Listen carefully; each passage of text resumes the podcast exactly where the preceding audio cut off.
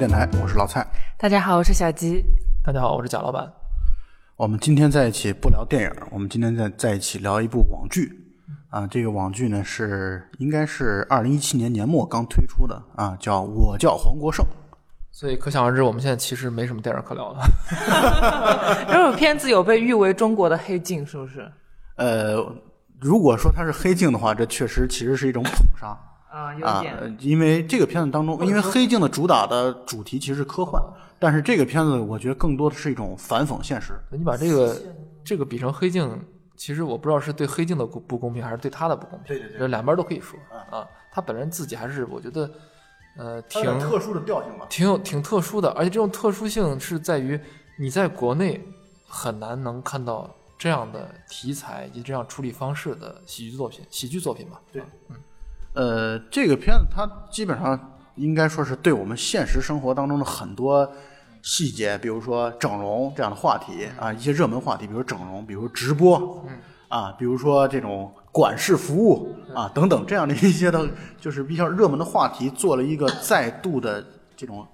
就是调侃吧。对，是一种就是讽刺社会现实的一部剧。呃，那么我们上来就是先大概的 你们的评价怎么样呢？呃，如果说从题材的突破性、话题的突破性来说，我觉得可以给他十分的鼓励，真的，就是说呃十分的鼓励啊！因为你想想看，国内这个创作环境你也知道吧，对吧？你能有这样勇气，能做出这样的东西，然后而且他最后还真的就是在播了主流平台搜狐视频，对吧？对，还比如说我们，比如说我们看第三集的那个就是整容法案的那集的时候，就觉得其实尺度挺大的。对，是我觉得那个是在那个管事服务那个啊，东莞市服务那个那那一集里边，我觉得尺度也挺大的。是挺大的。对，就他用了很多办法，不管是鸡贼的藏起来也好，还是用一些其他的艺术上的这种投射或者说隐藏也好，最终反正人家都能让这东西播出来，我觉得已经是非常非常了不起一件事了，所以给他十分。你要是真的说他在制作方面，呃，能能不能达到多么高的分数，可能我觉得是一个呃有一定的水准啊，这个起评分很高啊，但是可惜每一集都有一些呃不足的地方或者缺陷的地方，你很难说清楚这些不足和缺陷是因为题材限制啊、导致的，还是因为他自己的制作水平导致的，这就不好说啊。呃，我觉得呃，先介绍一下这个背景啊，就是这个它是功夫影业推出的啊。功夫影业最近几年这个势头是很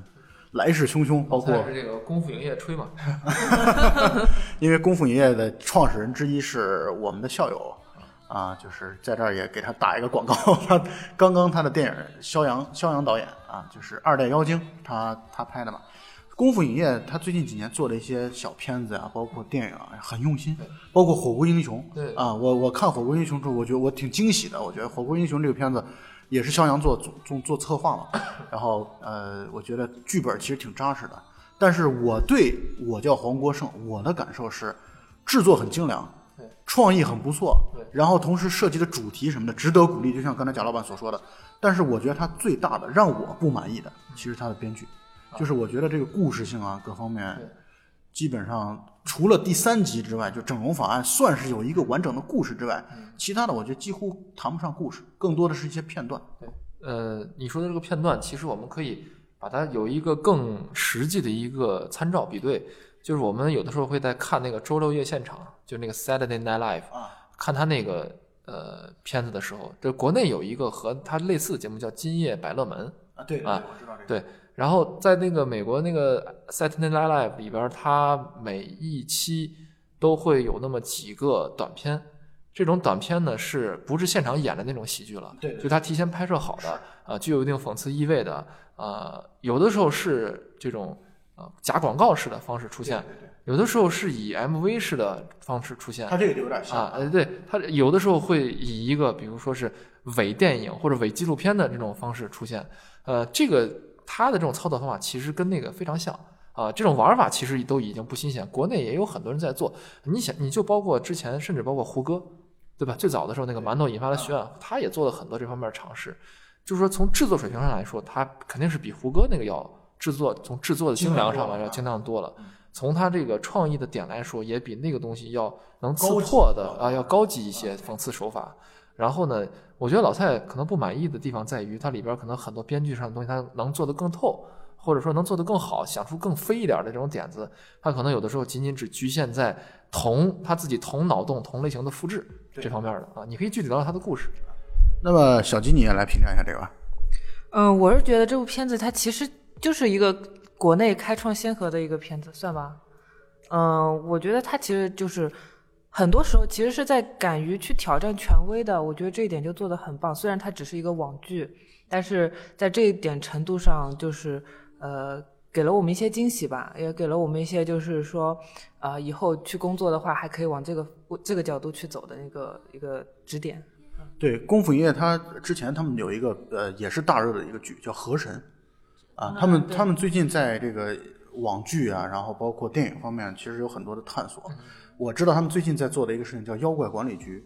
啊，就是也是一个网剧。能说吗？你把人给透了。没有没有，他因为他们一直在做宣传嘛，就是讲说自己最近正在制作和拍摄嘛。那不就跟二代妖精的一个衍生？对对对对对对其实是二代妖精的一个衍生，但是它拍摄的时间是大概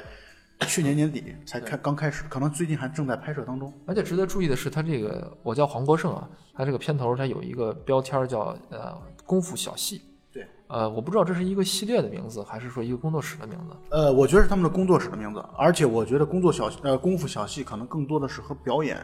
就是演员工作坊这种相关的东西。对对对，那也希望他们以后能再多出一点儿这种类型丰富的、这种短小的啊、又好玩的、好看的这种片子。我觉得这方面还是大有可为吧。贾老板一直立志了自己的一个职业生涯的规划方向是选角导演。哎，这不是你们所有人的职业规划呃不，贾老板现在已经拔得头筹，应该占占据先机。然后这个片子当中，选角导演的工作工作量非常大，前前后后面试了两千个演员哦，是吗？啊，所以他这个确实感觉演员选的，我觉得还是挺不错，尤其是这个张子贤，张子贤男主角男主角，我挺喜欢这个演员的对。张子贤他最早我接触到他是在就是看到他的这个在屏幕上荧幕上出现，是在这个就是之前两年前功夫影业出了一个叫一个成人工作一个成人电影工作者的自白对，我看过那个。啊，那个片子就是他其实就是功夫影业的一个宣传片儿吧。对对对对啊！我觉得做的做的也挺好的，也挺有意思的。那个故事我觉得挺好玩的。然后张子贤的表演给我留下了很深刻的印象，所以我看这个片子一开始代入感还是还是挺好的。他的喜剧属于那种假正经式的，对啊，他能板起面孔一本正经的，然后演出很多的戏剧的点，然后也能完全就是把自己带入角色，然后这种互相来回跳来跳去的这种感觉是挺有意思的。他那种幽默，可能和我们大部分人在电视上或者在电脑上看到的这种什么二人转式的这种东北式这种幽默呀不，一样，不太一样啊。对啊，是好像以我感觉也和开心麻花式的那种喜剧也不也不太一样。对，呃，怎么说呢？他很像他这个东西很像周星驰的这种路数的感觉，给我的感觉是这样。倒还完全不太像，我觉得有一点周星驰，我觉得能看到一点陈佩斯的感觉。我不知道你们，因为都是小人物嘛，对吧？有有一点，有对一点，，我这是挺难得的。我们我们其实荧幕上除了开心麻花，除了二人转以外，我们还是需要有更多的这种喜剧风格啊。呃，那么我们现在按照分级来去聊一聊这这，因为它很短，就六集这个故事，然后每一集只有十五分钟，看起来毫无压力。我觉得你们可以，比如说在等飞机啊、等车的这个时候，就很快的就能够看完了。对，然后我们就按照一集一集的来聊一聊吧。它的第一集叫《大邦崛起》，嗯，这故事非常非常简单，就是张子贤所扮演的是一个丐帮的帮主的继承新任帮主，因为老帮主相当于是挂了，就是呃，然后他现在在老帮主挂了之后，然后他就成为了新任的帮主，然后他现在的目标就是要让大帮崛起，要让这个丐帮已经有上千年历史的丐帮重新崛起为第一大帮派。然后呢，它这里边融入了很多的现代的元素，尤其用了直播这个元素，其实它就是在讽刺直播，但是它从头到尾不光是这，包括还有那个互联网的那些 app。啊，对对对，是，对，所以呢，它就是他们开发了一个那个互联网的那个 app，就是在线乞讨的这样的一个软件，然后通过直播啊等等各种各样的，包括呃卖惨啊各种各样的这种嗯好、好玩的反讽的这种、这种东西，然后来去来去让丐帮越来越庞大，势力越来越庞大。后来成立了一个丐帮的这个相当于学院学院啊，丐帮学院，然后来培养在线乞讨人才。大概故事就是这样的。对他拍那个在线乞讨人才的时候，用的都是那种什么新东方厨艺学校，对对对，或者说蓝翔技校，他那种招生广告是那种拍摄方法。对，那个拍摄是在吉利大学拍的，哦，是这样。但哎，但是他们在吉利大学的时候有一组合影，你们有没有发现，就是里面有几个和尚被马赛克去掉了？啊，对，就是呃所有我我不我觉得啊，我的感觉这可能也是对一些宗教问题的一个一个对回避啊为。了可能为了播出吧，啊，就你就会发现这一系列里边所有关于宗教的，尤其是像佛教的这种，它完全就是做了这种模糊化处理，或者是把那个它已经不能算怎么打码了吧，有的时候是剪裁，就跟那《银翼杀手二零四九》一样，把某个画面放大，然后忽略到其他的这个点信息点。对对对，我看了一下，它其实就是因为关于那个小和尚就是现场拍卖师傅的那个真身舍利那一段给删掉了，所以就后面那一块就是包括那个和尚那个合影也打了马赛克，可能就是因为这个还是因为宗教的问题对，。我觉得宗教问题回避就好了。然后就是这个片子当中，呃，我反正觉得它就是没有剧情啊，没什么太多的剧情，就是不停对不停的就是在就互联网的这种 app 的炒作，然后还有就是他们的不停的在做直播，他们的各种长老了在做这个直播各种直播的流派，啊，对各种直播的流派有自虐派，有喊麦派等等等等。对对，还有那个帮主夫人在那边在线哭派，啊 冷漠是吧？啊，冷漠，冷漠冰山美人，还有底下有人在给他们刷那个白开水，就那个直男不是最喜欢喝那个多喝多喝热水，多喝热水对对对对对，就它这里边有很多现在互联网非常流行的梗，而且我也感觉到他们在有意的制造一些属于我叫黄国胜的这个这种整个剧集的他们自己的独有的梗。呃，就这个我又又回头说一下，这个这个片名叫《我叫黄国胜》，每一集里边男主角都叫黄国胜，但是其实每一集的黄国胜都不一样，是不同没有的身份，对。最有戏最有意思一点就是他在片头，他的片头用了一个就是所谓的那种怎么说，我们经常看到某个伟人的回忆录、传记，然后这种非常正经的那种拍法，音乐都是纪录片的那种感觉，对，还有个什么，这个片子的片头和我查了一下，是在向《围城》致敬啊，对，啊，它是向《围城》的那个片头，就是方鸿渐的那个那些书啊，那些拿回来那些书的那些感觉。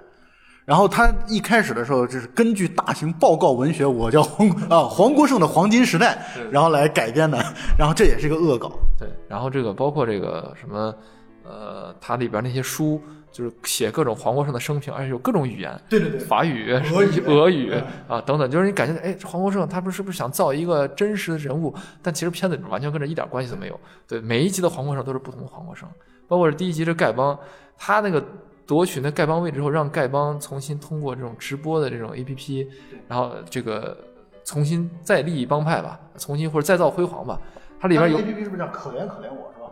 好像有点好像是对。他还讲到说，我们丐帮从自古以来就分净一 和巫医几派，这里边这个拍摄方法就特别像是，比如说是某个什么广告，对对吧？概念式的或者是传达企业文化的这种广告，他们就感觉也是对那种拍宣传片的这种反讽对啊，一个讽刺。包括你看后来他那个就是乞讨学院，就丐帮学院，那个就完全是这种宣传的对宣传的过度宣传这种广告的这种讽刺嘛，对，他完全拍的像是一个我们在某些电视台经常能看到的 low 的那种。啊，特别 low 的这种学校招生的宣传的这种广告，当他一本正经的把丐帮这个概念植入到他广告的时候，等于把这个形式就解构了，就你觉得啊操，这个太值得笑一笑了，是这种感觉啊。我叫黄国胜当中，就是向一些经典的影视剧致敬啊，或者 恶搞、调侃的这样的成分也非常多。这一集就第一集当中最后结尾的时候，有一个特别全的啊，包括那个画面啊，那个调色都是特别像《阳光灿烂的日子》里边那个冯小刚的那个角色，黑板上写的中俄尼布楚条约嘛。对对对，啊对对对对呃，对，这个就是它的整个贯穿六集当中，应该好几集里边都有一些像过去的一些经典的影视剧啊，包括你说刚才我也讲到那个片头，它其实就是向《围城》来在在做致敬嘛。啊。我觉得他的这个戏法已经是一种比较，或者说所谓的致敬吧啊，已经是一个比较有质量的，对或者有有水准的这么一个致敬啊，已经完远远的脱离了咱们原来所谓的网络恶搞片子什么这种啊，呃，还是比较有心思、有深度的吧。你可以讲讲第二集，我觉得第二集故事不错。第二集，第二集叫《爱的 B to B to C》啊，啊，他其实讲的我觉得也没什么剧情，他讲的就是在卖概念。啊，对他其实讲的就是一个看上一开始看上去感觉像是一个商业模式的开发大师，他的片子刚开始的时候就有一个，就它里边说到这个最开始的时候，我们现在享受的一些服务啊，就是线下的一些服务都是服务质量非常差的。比如说我们经常会有一些送快递的时候，或者送外卖送到你跟前儿，然后也态度也不是很好，然后这个时候突然话风一转，然后告诉你这样是不行的，然后要把这个送外，比如外卖小妹要要要给他培训一下。然后变成了一个送给你吃一份面或者吃什么时候，旁边那边开始跳艳舞，然后你在工作的场景之下，突然间那个画面那个灯打的就特别像广告里边那种用光，啊，打到这个男的这个身，男的直接流口水，那女的爬桌子上爬来爬去，就那种啊，有点带一点这种情色的这种调侃。然后呢，比如说去通马桶，然后一个上楼上门修马桶那个男的突然开始猛男，一身浑身肌肉，然后就开始跳舞，啊，就是他用各种这种戏仿的，呃。或者带一点这种情色暗示的这个东西，然后告诉你说，现在这个社会，当今这个社会，这个服务，对吧？我们要给大家这种所谓的这种呃很周到的，呃很这个有特色的这种服务，还有这个包括这个你应该是代驾吧？呃，对，喝醉了代驾啊，叫来了个代驾司机，双子双子代驾，双子代两个双胞胎长得特别性感，然后代驾，这里边实际上就有点老老司机发车的那种。暗示嘛，对吧？包括那个男的最后进隧道那种感觉，他拍的实际上都是那种有点那种性暗示的东西在里边。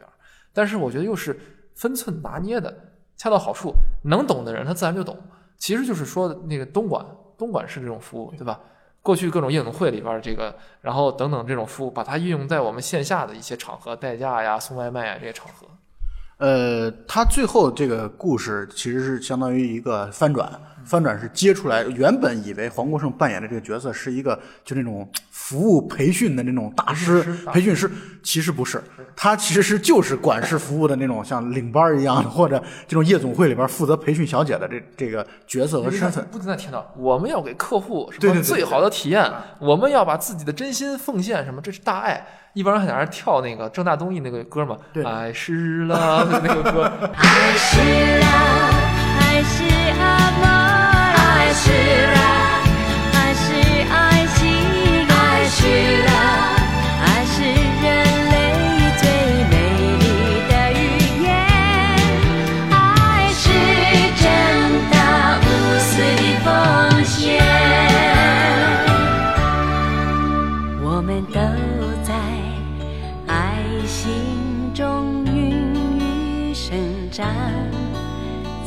把爱的。哇塞，那个那个那段年龄了，对，然后我觉得那边特别棒，然后做的那个戏仿，呃，最后突然话锋一转，这个人是被派出所拘留了，对，然后就告诉他了，我们就是想给什么客户提供什么什么，然后旁边派出所那人说什么，你住嘴，对你老实点儿，老实点儿，少来我们这儿来给我说这说这些，就感觉像审一个传销贩子一样。这个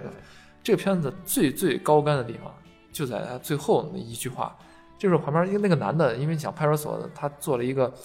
呃，常规性的动作，就办公室把那茶杯打开，然后要拿嘴去吹那个茶杯里边那个热水的热气。这时候旁边的一个女女下属过来帮他吹那个热气。旁边这个黄国胜呢，就突然对那女的职业病嘛，只是说，哎，注意口型。对，因为他前面在培训那些女的怎么样替这个客户去吹热的东西，把它吹凉了，他就给他不断的给那女的说，注意口型，注意口型。这个时候，一个女下属主动献殷勤，给派出所的一个男性的一个领导去吹这水，他也给说：“哎，注意口型。”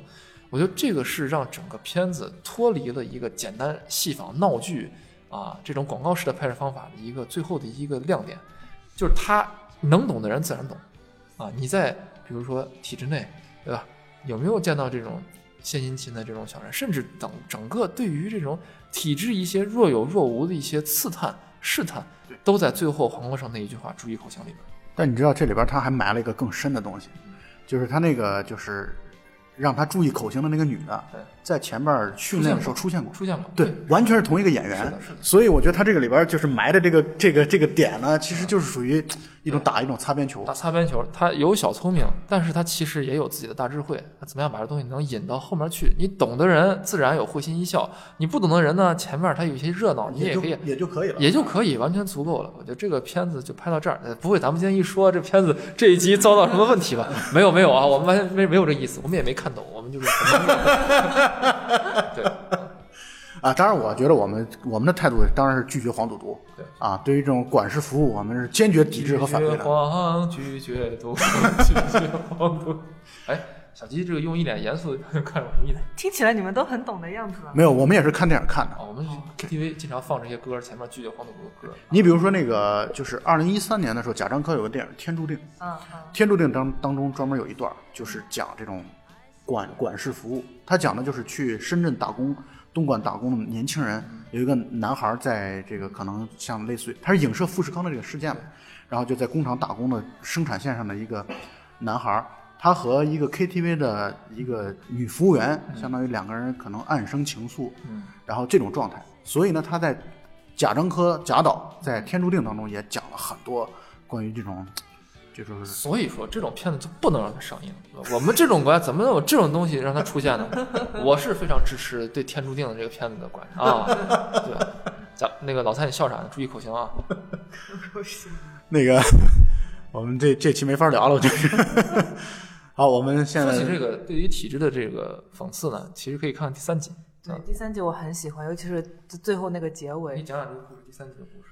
对第三集，它叫整容法案。嗯啊，这个我是觉得在六集当中，第三集是唯一一个我觉得是有完整故事的。对，而且他拍的整个的状态，整个的过程就是一种完整的故事性的一种表达。他其实相当于开了个脑洞，有点一开始的设定有点像这个《世界奇妙物语》。以前《世界奇妙物语》当中有一些，比如说呃这种呃就是类似于相当于这个呃美人税，就是你长得美，你就要交税这样的一个设定。他在这个故事当中，他讲的就是设定了某一种社会形态，就是整容的人是违法的，或者整容这种行为是违法的对，并且对于整容这种行为的打击愈演愈烈。专门有一个这个国家，我们现在我觉得这个国家，我觉得虚构，完全不一定是中国，就是或者说完全就不是中包括它里边这些警国。察的制服啊、徽啊、对徽章啊什么，完全是虚构的。所以呢，它其实相当于是一个虚构出来的世界或者一个国家，然后专门有一个权力很大的机构叫颜值司，这颜值司就是负责审查一个人到底有没有整容的这样的一种行为。对，然后后来有点矫枉过正了，就是你稍微的这种，就是你不光是整容，不光是真实的整容，包括后来男主角就是张子贤这个黄国胜的他的老婆被带走，嗯是因为去掉了脸上那个痦子。就是很是吧？早早年脸上对点了个痦子对啊啊，所以把脸上点了个痦子去掉了。还有一个就是胖女孩嘛，一开始就是呃出来就是指责你他妈整整容被抓是大快人心，然后后来她也被抓走，是因为你 P 图，你 P 图是思想上的整容。还有最开始有一个就是在路边反抗的一个人，他举着牌子反抗对，，Free my face，对，然后他一开始就没有人去管他，但是最后他也被扑倒了。对，就是他一开始只是可能是一个意见主意意见分子对啊，他就是提出我我我觉得这个这样的一一一味的去做这样的矫枉过正的行为是不对的。但是我觉得这个片子当中所反映出来的这个这样的一种呃这个国度吧，或者这样的一种社会，到最后其实很残忍的。对，然后黄国胜原本扮演的是一个年轻有为，在颜值司当中呃冉冉上升的一个明星官员。他从一开始底层的这样的一个可能抓整容分子的这个就是干将，然后慢慢的爬到了一个很高的位置。但最终自己的老婆只不过因为早年点了个痦子，然后被抓了之后，他相当于自己要去反抗这种制度。对，他最终的做法就是把自己割了个双眼皮儿。然后自己用刀割了。自己用刀割了个双眼皮儿，然后我觉得这是一个特别大的，就对他们这样的一个世界来说，这是一个非常大的一个知法犯法。对，这就是一种反抗的一种标志吧，就是说明老子不干了，我要跟就是有呃跟你们形成了一个对立。然后我觉得他非常棒的一点就是这一集他是完全的在提到了在在反抗权威，这是在国内的影视剧作品当中很少涉及的一个点，因为很容易触及到那个线。但他们那个没有线，我们没有线。哦，我们没有线啊。但那个黄国胜最后那个片头其实、呃、不是片，就是片尾，其实也就是做到了一个飞奔的一个镜头，后面就什么都没有讲。而且这个开放式的结局给观众留下了很大的空间。当然，我也觉得这种片子现在上映本身也体现了，就是我们现在这种在宣传尺度上其实很开放的。是的，我觉得倒不是因为宣传尺度开放，而是因为他把该做的东西都做到了啊，把自己该想的东西该怎么去表现，他的也都想清楚了。嗯，这个片子说是整容，其实可以完全和整容没关系。对是你在最开始看的时候，以为他是在讽刺这个社会上有很多，比如说整容过度啊啊 P 图过度的这种人，后来发现好像又不是，到最后你才发现的时候，他其实说的是一种，如果说我们呃对于真善美需要定义的话，也不应该由某些强权组织啊，不是或者说不应该由某些政府吧，邪恶政府来定义什么是真善美。而我们人民一旦把这种权利交还给政府，或者说由任由政府这样进行下去的时候，最终它只能变成暴力工具。你包括它里边它穿那些制服啊，什么都是法西斯的那种制服，党卫军的党卫军特别像德国那种军服。这我觉得它这是有这样的一个呃反讽，或者说他把它说成法西斯，实际上对这个片子的主题是一种保护，对或者说是一种明示，他已经明确指出来法西斯了。对，结果我们在聊大护法那一期，有很多人说大护法尺度非常高，什么很大什么，其实不是的。大护法人家里边说那些指行刑队，对吧？行刑队那些呃枪外边包了一层那个树棒啊，这个树棒实际上就是法西斯的代表嘛，对啊，对吧？就是旗帜上都已经有了，所以我们呃有的时候是有一些空间是可以去让你去阐述你想表达的观点的，只不过看你在阐述的过程中巧妙不巧妙。最后这个男的他塑造出一种什么形象呢？我对这件事儿不评论，但是我把我自己的手头工作干好，对吧？你看他，包括他最开始的时候，他是如何让那些隆胸的女的在他面前跳来跳去，对吧？看他胸部一上一下，他能判断出谁隆胸了。这个观众你看的时候可能也觉得哇，好逗啊，什么好讽刺啊，什么谁隆胸了？你看那个丑态。但是你最后发现，如果你想在这个体制中，你只是说我只想做个好人，我干的这些事儿只不过是体制内让我干的事儿，我尽心尽力干自己的事儿，难道有错吗？但是这个体制是容不得你去做这样的一个好人，最后总会，不管是报应也好，或者说这种扩大化也好，总会到你自己的头上的。那么你反抗，你怎么反抗？你只能够通过伤害自己。他最后用他自己的剃须刀刮刮了呃割了一个双眼皮儿，双眼皮还在流血结痂了，反正非常难难看的一个双眼皮儿，做出这样的自伤式的这种反抗，包括最后结局，那个颜值司那么大的一个权力，一开始动用那么多警械，最后这个黄国胜一个人站着，手里拿着把剃刀，穿了一个党卫军的一个披风，对面那个女的经常和他竞争的那个同事，也是一个人和他单枪匹马的两个人一个漫画式的一个对冲，然后结束了。实际上，人是你不可能一个人用一把剃刀和一个体制进行斗争，他只不过在表明一个，最终这个体制当达到一个无法控制的一个利维坦，一个大的一个独裁政府的时候，你唯一的反抗就是伤害自己。所以我们对照回想的历史，你说法西斯当年对吧？法西斯德国，希特勒是如何对吧？利用大家对美好生活的向往，对某些东西的仇恨，怎么利用它一点点加强自己手中权力呢？代表着这种法西斯体制，其实就是利用人们心中那一点点，好像觉得哎，我们就应该要政府管起来，对吧？法西斯政府把它管起来，就是利用这一点点思想。所以再次证明了为什么二战是人类历史上第一次有这种正义和邪恶的这种啊定义的这种战争呢？那就是因为那法西斯政府它就是法西斯就是反人性的嘛，啊，包括它里边穿的服装什么都是一种反讽，让我们不要再回到那种法西斯独裁的那种啊过去。对对对，我觉得是这个事是一种警醒吧，对历史是一种警醒。法西斯政府当年在搞动物保护的时候是非常超前的，他们第一次以政府的名义定了一个动物保护法，不能虐杀什么动物，不能怎么怎么样，但最后结果还是率兽食人嘛，对吧？你最后还是说是好像我们很人道什么，但你看他们在集中营干了多少坏事？对，所以这种情况下，你再次来回看这个片子，你就更能感到他其实对历史是有认识的。是没错。所以，呃，第三集应该可能也是全片除了它是最有最具故事性的一集之外，也是这个思考的最深刻的一集是的，啊。那么我们关于第三集就先聊到这儿。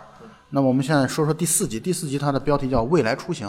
它其实是一个特别讽刺的一个 一个一个主题，就是讲现在这个随着环保压力越来越大，交通出行的压力越来越大。然后呢，所以呢，为了要让尽可能的去把这种环保的压力缓解，所以要用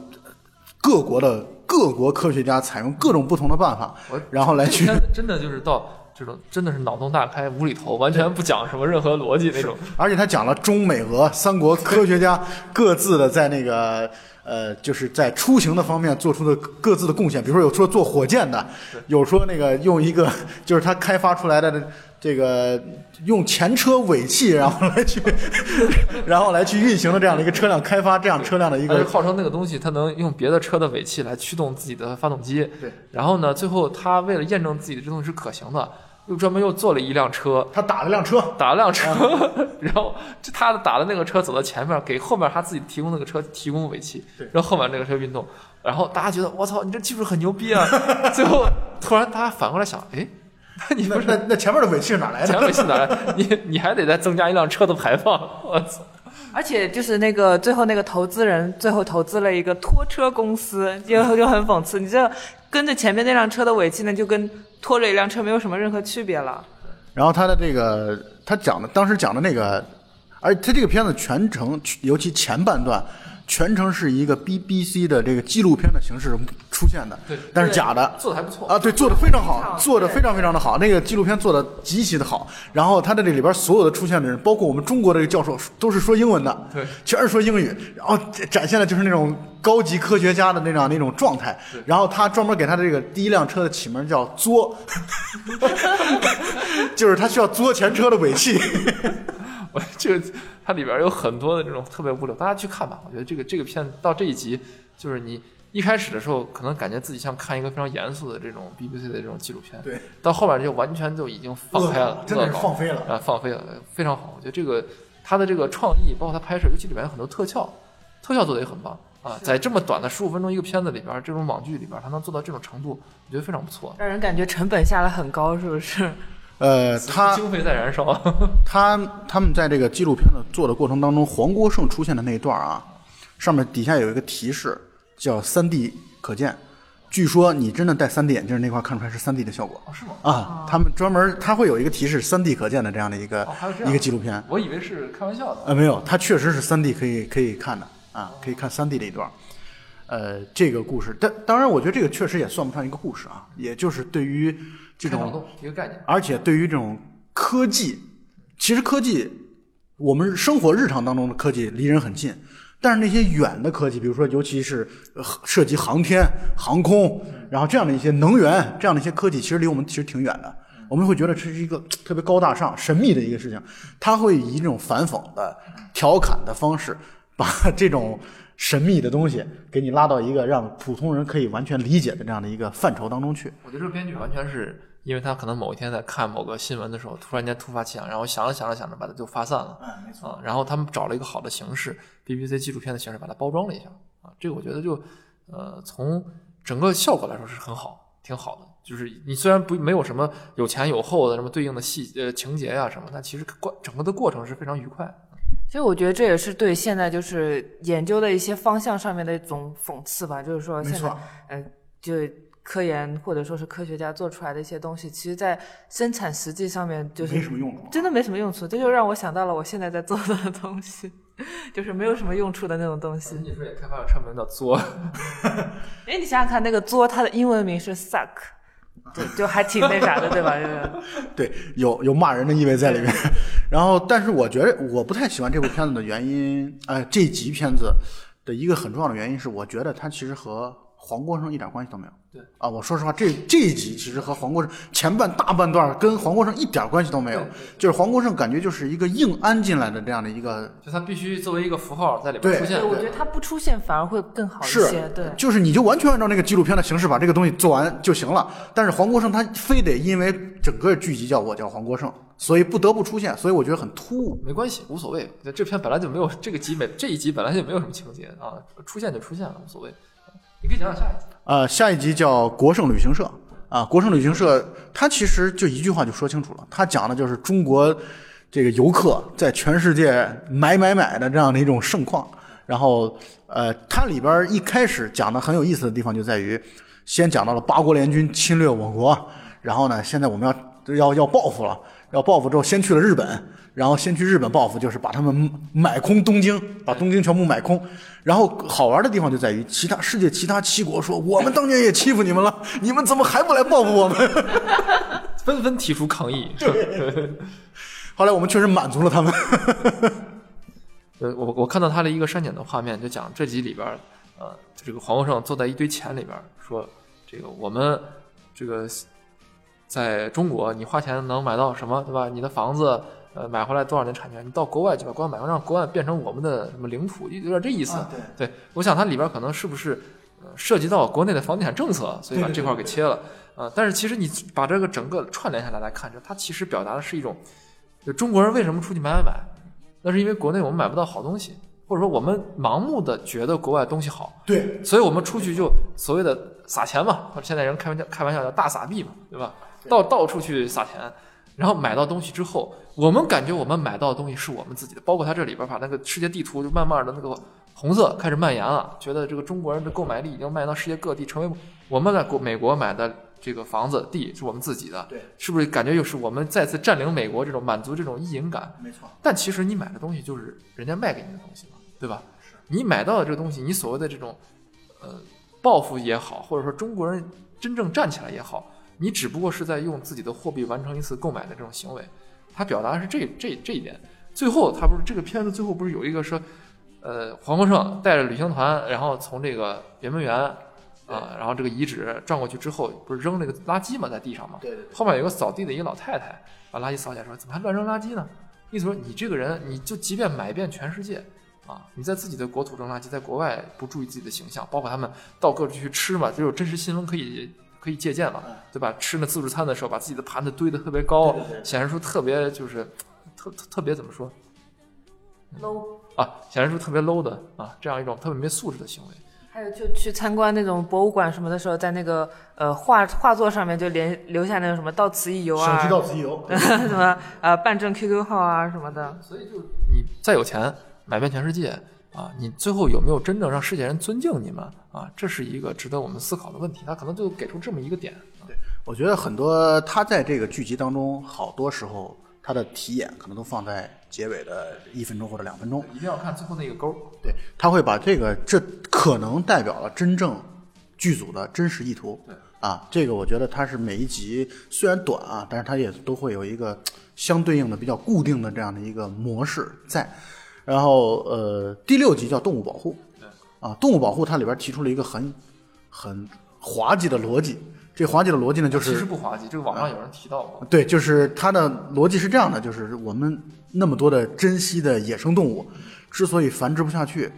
啊、或者说之所以这么的珍贵，因为它稀少嘛。可是如果你真正开始放开养殖，然后甚至把它投入到这样的一个相当于消费市场或者消费领域之后就，如果这些珍稀动物都是能吃的，对它们必将创造重大的经济效益。如果有这么大的这经济利益摆在面前，那么商人都会不顾一切的去养这些珍稀保护动物，那这些物种的繁衍将不再是问题。他一开始就说我们这个动物保护组织没钱，对吧？没错，但它里边你看它细节里边设定的这个动动物保护组织特别像，有带点什么官方，像某个你像破编辑部，像编辑部的故事，破旧的机关这种性质，对吧？一帮人人浮于事，也没什么事可干，他们也干不了什么事儿。最后一个年轻人喝醉酒进来说：“总算把这事儿办成了。今天意思就是把那些领导都拿下了？通过这样的一个这个动物保护的一个方案啊，以后大熊猫能吃，对吧？然后大熊猫宴，然后整个拍了一系列的这种。”包括它里边有包括那个什么熊猫宴里边生吃什么熊猫刺身啊，什么那些菜都拍的特别好，就你感觉特别像真的。他拍的就像做成满汉全席那种感觉。看看就是剧组也是花了大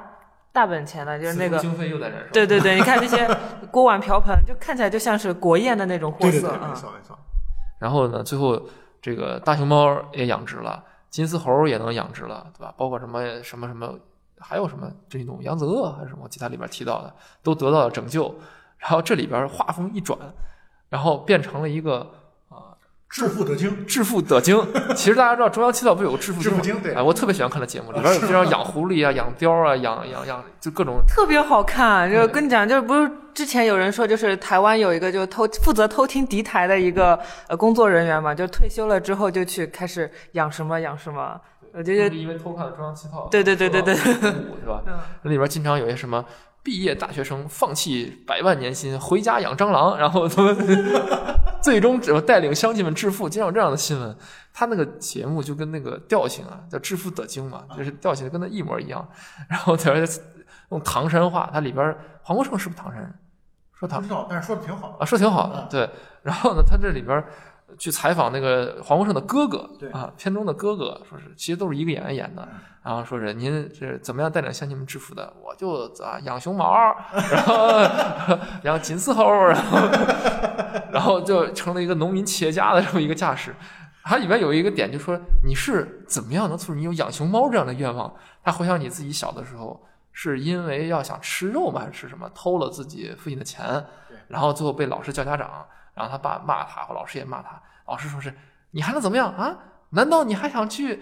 呃吃什么大熊猫吗？这时候他一抬头一看，刚好是那个熊猫盼盼那年对对对北京亚运会的时候然后然后那个响起那歌什么我们亚洲。我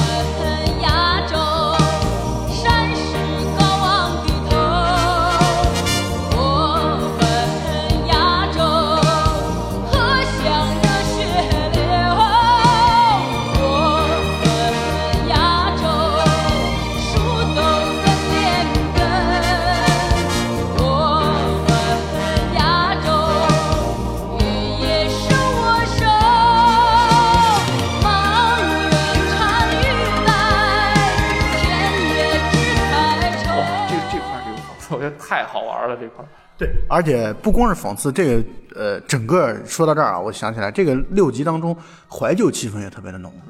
就是尤其我觉得，特别是我们八零后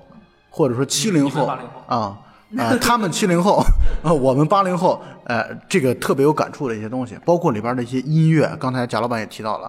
那个《爱的奉献》。然后还有这里边这个呃亚洲雄风啊，这全都是一些过去带有极其时代背景和烙印的这种东西，包括它的这个结尾的一些音乐啊，有窦唯，别来纠缠我，对啊，然后这样的一些一些歌曲，这就是他这个片子既有反讽，同时又有特别强烈的满足某些人的小小的情怀。对，又有特别强烈的一种情怀和怀旧的意味在里边。最后黄国成他哥养这个金丝猴养的太多，金猴繁殖特别快，成天下崽儿。然后说一个猴一天一把香蕉，漫山的猴，他每天的那个挣来的钱都买了香蕉了。然后最后他想了一个办法，两个办法，一个是就是白天这个地方是一个放生场，就是你放生什么呢？放生什么呃鸡啊鱼啊什么的，不如放生金丝猴有灵性的东西。然后到晚上的时候，那牌匾啪一变变成狩猎场，意思白天放进金丝猴，晚上就可以打。啊，这里边也挺好玩的，而且都有一些社会新闻可以隐隐约约的能和有迹可循有迹可循，隐隐约约能对应上。啊，这个片子里边还含了包含了一个彩蛋，就是在你们看这个《致富的经》的节目下面有个二维码，大家有机会可以扫一下。这是，哎，我我是不是这么一说，这个暴露的这个词彩啊可以？让大家去扫嘛。对对对，啊，你就可以看到，你可以呃找开一个奇妙的后门，能看到一些好玩的东西啊。这我觉得这个节目组也挺用心的，这二维码真的可以扫那刚刚贾老贾老板其实刚刚有地方讲错了，啊，记错了。对对，是因那个黄国胜小时候他是偷了校长小姨子家里的狗吃了，好复对对，然后他那个老师就把那个黄国胜的父亲叫过去批评的时候，就提到了一个什么。我一点都不是因为这个狗是校长小姨子家的而生气，而是什么？而是它是狗，狗是人类最忠实的朋友。然后讲了一大堆。其实你听这个口吻，就跟现在的那个动物保护的那些人说的话，其实是有一点像的。对，吃狗肉就有一点点就是在讽刺那个吃狗肉这个事情。但很很多时候，其实，呃，狗粉就是你真的是去爱护狗吗？其实讲不好，其实还是在就是完成心里的一些欲望吧。我觉得。就是相当于我们保护熊猫，就因为熊猫可爱；喜欢狗，就因为狗萌萌哒，或者说人类的好朋友，或者说能给我们带来陪伴。那你动物保护是保护这种可爱的动物，还是保护应该值得保护的动物，对吧？不那么可爱，但是已经灭绝的动物。这个片子其实我觉得它高明就高明在它讽刺到最后，你不知道它是在讽刺正面的，还是讽刺反面的，还是两边都踩的。就是它形成了一种讽刺的力度，然后这个力度戛然而止，你就自己去想吧。结合各种事社会事件，对吧？呃，它这里边包括吃呃珍稀保护动物，包括这个某些山上能够进行狩猎，对吧？这个之前国内某些新闻也有，大家都可以去搜一下。这些事情都已经是被进行讨论的，而且确实在舆论场上有些是正面支持的。也就是说，你像你这个东西，野生动物不能狩猎，那么保护野生动物的组织哪来的钱？比如说封山保护的这些啊公园啊或者管委会哪来的钱呀、对吧？你又不给人家拨款，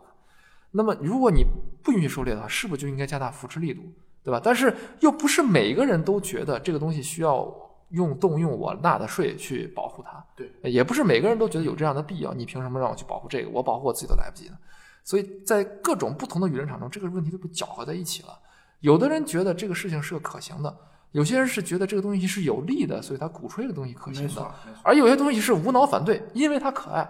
因为它萌萌哒，所以你们就不能对它起任何的其他的想法。那么有些人的反对，他可能是经过这种深思熟虑的，到底该怎么去反对，站在社会学层面怎么去反对他，但是他被迫的和那些萌萌哒的人在一起，他自己也没有办法去辩驳，所以一切一切的议题都被搅和在一块儿之后，这个片子把它引向了一个荒谬的点，就是一旦当这种平衡被打破，一旦珍稀保护动物真的可以吃、可以养、可以狩猎的时候，那么这些情况该如何变化？有意思的点就接下来就可以出现了。讲的好有深度啊！鼓掌。对，我觉得这个这这个片子它好的地方啊，或者整个我叫黄国胜它好的地方，就是你可以从多个角度获得你所需要的。你比如你纯粹需要喜剧，这里边喜剧的元素很多。你需要这种呃对于社会问题的关注，这里边的话题也一点都不少。啊，你需要有剧情，它也有剧情；你需要有香艳的美女，也有香艳的美女。这各种各样的元素都综合在里边，而且有一个很好的地方就在于，它基本上不做任何观点上的我的明确的表达。对，他会把这个问题抛出来，抛完之后，就像刚才贾老板说的，你到最后你也不知道他是支持所谓的就是这个动物保护，还是支持我们说可以在一定引导之下合理化的食用这种呃珍稀野生动物等等。尤其是最后他看到那个墙上挂的熊猫盼盼的时候，想起那个亚洲雄风。我们亚洲起来之后，我甚至有一刻有一瞬间觉得，我操，这吃熊猫就是为国争光，就拿金牌啊，有那么一丝。呃他就是就是像你说的，他把所有的大家都能够得到的满足的东西融合在一起，而且整合的还非常有水平啊，制作呢又很精良，所以希望以后这个我叫黄国胜能够继续拍下去。对，而它封面我叫黄国胜，它这个图呃海宣传海报上。呃，不止五个或者六个黄国胜，很多对吧？啊，穿的是各行各业、不同形象、各种造我感觉。大概可能有十八个，我感觉一排可能有六个啊，或者一排有五个，感觉大概有十五个或者十八个这样的一个黄国胜。所以希望以后把这黄国胜系列能继续进行下去吧。啊，这个系列本身，呃，我觉得还是挺有价值和意义的啊。然后他扮演各种不同的身份、不同的角色、不同的社会岗位，呃，所以呢，我觉得我们今天也是，呃，相当于带有这种观后感，也瞎聊一聊这个这个剧集。即便我们聊过剧情了，你还是可以看的。对，因为这个片子没剧情并不重要，对，并不重要。它传达出视觉传达出的一些东西，包括它背后的一些东西，是我觉得都值得大家去去看的吧。啊，到优酷视频，呃，不，到什么搜狐？哦，搜狐视频，搜狐视频，此处应有广告费差。点说广告了。对，可以去找找这个功夫小戏啊。呃，那么本期节目就到此结束啊。那么就这样，大家再见。嗯，拜拜。拜拜。